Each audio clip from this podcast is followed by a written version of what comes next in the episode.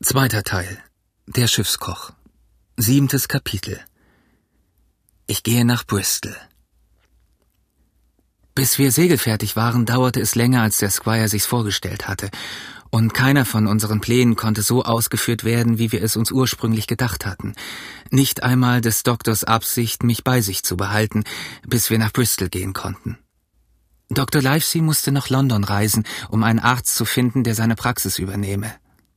Der Squire war in Bristol eifrig an der Arbeit, und ich hielt mich im Schloss unter der Obhut des alten Försters Redworth auf.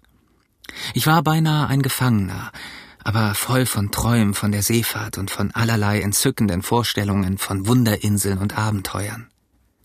Stundenlang beschäftigte ich mich in Gedanken mit der Karte der Insel, deren ich mich in allen Einzelheiten erinnerte. Wenn ich im Zimmer des alten Redworth am Kaminfeuer saß, näherte ich mich in meinen Gedanken der Insel aus allen möglichen Himmelsrichtungen. Ich durchforschte ihre ganze Oberfläche. Tausendmal stieg ich auf den hohen Berg hinauf, der das Fernrohr genannt wurde, und hatte von dessen Gipfel die wunderbarste und abwechslungsreichste Aussicht. Zuweilen wimmelte die Insel von Wilden, mit denen wir kämpften, zuweilen von gefährlichen Raubtieren, die uns verfolgten aber in allen meinen Träumen begegnete mir nichts so Seltsames und Tragisches wie später in der abenteuerlichen Wirklichkeit.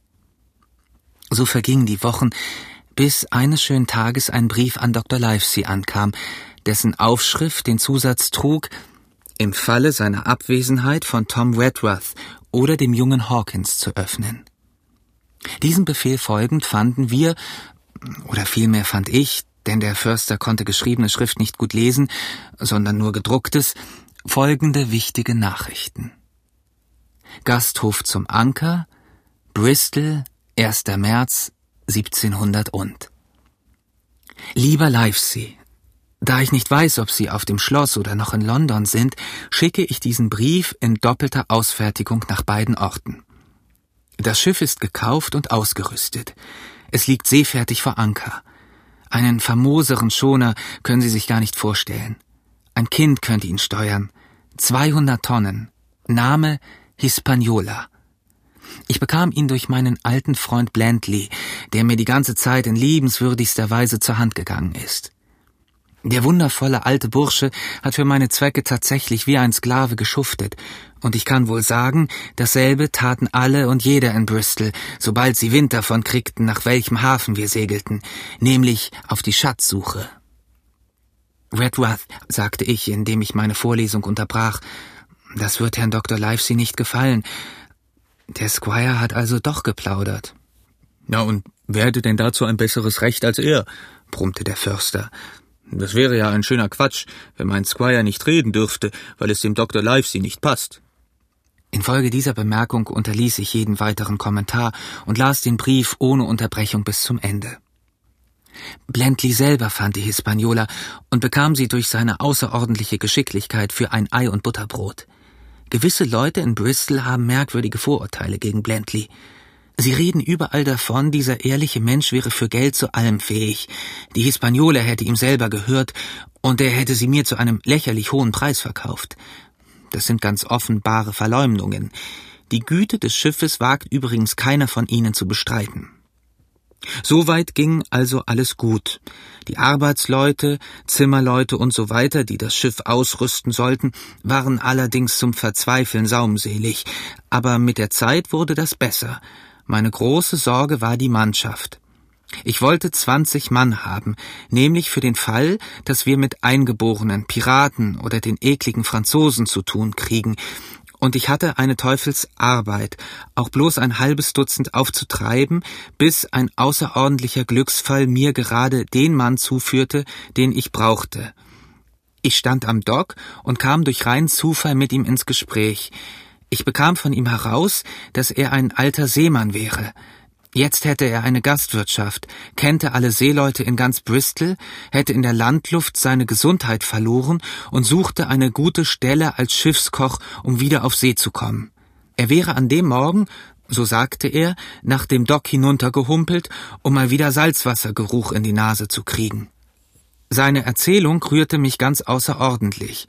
Es wäre ihnen ebenso gegangen, und rein aus Mitleid nahm ich ihn auf der Stelle als Schiffskoch an. Long John Silver wird er genannt und hat ein Bein verloren. Aber das war in meinen Augen nur eine Empfehlung für ihn, denn er verlor es im Dienste seines Landes unter dem unsterblichen Hawkey. Er hat keine Pension, Livesey. In was für einer abscheulichen Zeit leben wir doch. Nun, lieber Doktor, ich dachte, ich hätte nur einen Koch gefunden, aber in Wirklichkeit hatte ich eine ganze Schiffsmannschaft entdeckt. Silver und ich bekamen in ein paar Tagen eine Mannschaft von den wundervollsten alten Teerjacken zusammen, die man sich nur denken kann. Nicht gerade schön anzusehen, aber Kerle mit Gesichtern, dass man auf den ersten Blick merkt, sie nehmen es mit dem Teufel auf. Ich versichere Ihnen, wir könnten uns mit einer Fregatte in ein Gefecht einlassen. Long John schaffte mir sogar noch zwei von den sechs oder sieben, die ich schon angenommen hatte, wieder vom Halse. Er machte mir sofort klar, dass sie gerade solche Süßwassermatrosen wären, wie wir sie bei einer so bedeutenden Unternehmung nicht gut gebrauchen können. Ich erfreue mich der prächtigsten Gesundheit und der besten Laune, esse wie ein Scheunendrescher, schlafe wie ein Stück Holz, trotzdem habe ich keine wahre Freude, bis ich meine alten Teerjacken auf Deck herumtrampeln höre. Auf in See, hol der Teufel den Schatz. Die Herrlichkeit der See hat mir ganz den Kopf verdreht. Also, Livesey, kommen Sie mit Extrapost. Verlieren Sie keine Stunde, wenn Sie mich lieb haben. Lassen Sie den jungen Hawkins sofort zu seiner Mutter gehen, um Abschied von ihr zu nehmen. Redruth soll aufpassen, dass er nicht schwatzt, und dann sollen beide so schnell wie möglich nach Bristol kommen. John Trelawney. Nachschrift? Ich erzählte Ihnen noch nicht, dass Blentley, der übrigens ein zweites Schiff hinter uns herschicken soll, wenn wir Ende August nicht wieder zurück sind, einen ausgezeichneten Menschen als Schiffer für uns gefunden hat. Leider ein etwas unbeholfener Mensch im Benehmen, aber sonst in jeder anderen Hinsicht ein Schatz. Long John Silver entdeckte einen ganz ausgezeichneten Steuermann, einen gewissen Arrow. Ich habe einen Bootsmann, der die Pfeifensignale kennt, Livesey. So wird es also an Bord des guten Schiffes Hispaniola wie auf einem Kriegsschiff hergehen. Ich vergaß ihn mitzuteilen, dass Silver ein bemittelter Mann ist. Ich weiß aus eigener Kenntnis, dass er ein Bankguthaben hat, das noch niemals überzogen wurde. Er lässt die Gastwirtschaft während seiner Abwesenheit von seiner Frau führen, und da sie eine Mulattin ist, so dürfen ein paar alte Junggesellen wie Sie und ich wohl die Vermutung haben, dass ebenso sehr die Frau wie sein Gesundheitszustand ihn veranlassen, wieder in die Fremde zu gehen.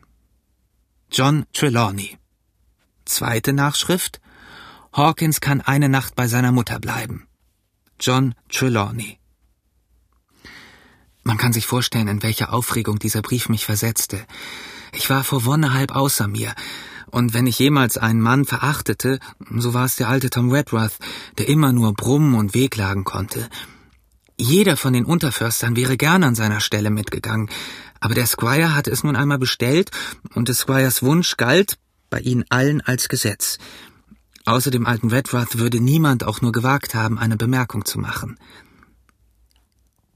Am nächsten Morgen machten er und ich uns zu Fuß nach dem Admiral Benbow auf den Weg, und da fand ich meine Mutter in guter Gesundheit und Laune. Der Captain, der uns so lange zur Last gewesen war, war an einen Ort gegangen, von wo aus die Bösen keinen Menschen mehr ärgern können. Der Squire hatte alles wieder instand setzen lassen. Die Schenkstube und das Wirtsschild waren auf seine Kosten frisch gemalt, und er hatte auch einigen neuen Hausrat besorgt. Vor allen Dingen einen schönen Lehnstuhl für meine Mutter im Zapfraum. Außerdem hatte er ihr einen Lehrjungen geschickt, so dass sie während meiner Abwesenheit nicht ohne Hilfe war. Als ich diesen Jungen sah, begriff ich zum ersten Male meine Lage. Bis dahin hatte ich immer nur an die Abenteuer gedacht, die mir bevorstanden, niemals an die Heimat, die ich verließ. Und als ich jetzt diesen tölpelhaften fremden Jungen sah, der in meiner Stadt bei meiner Mutter bleiben sollte, da weinte ich zum ersten Mal heiße Tränen. Ich fürchte, ich habe den Jungen behandelt wie einen Hund, denn da er mit der ihm neuen Arbeit nicht Bescheid wusste, so hatte ich hundert Anlässe, ihn zurechtzuweisen und auszuschelten, und ich ließ mir diese Gelegenheit nicht entgehen. Die Nacht verging, und am nächsten Tage nach dem Mittagessen machten Redruth und ich uns wieder auf den Weg.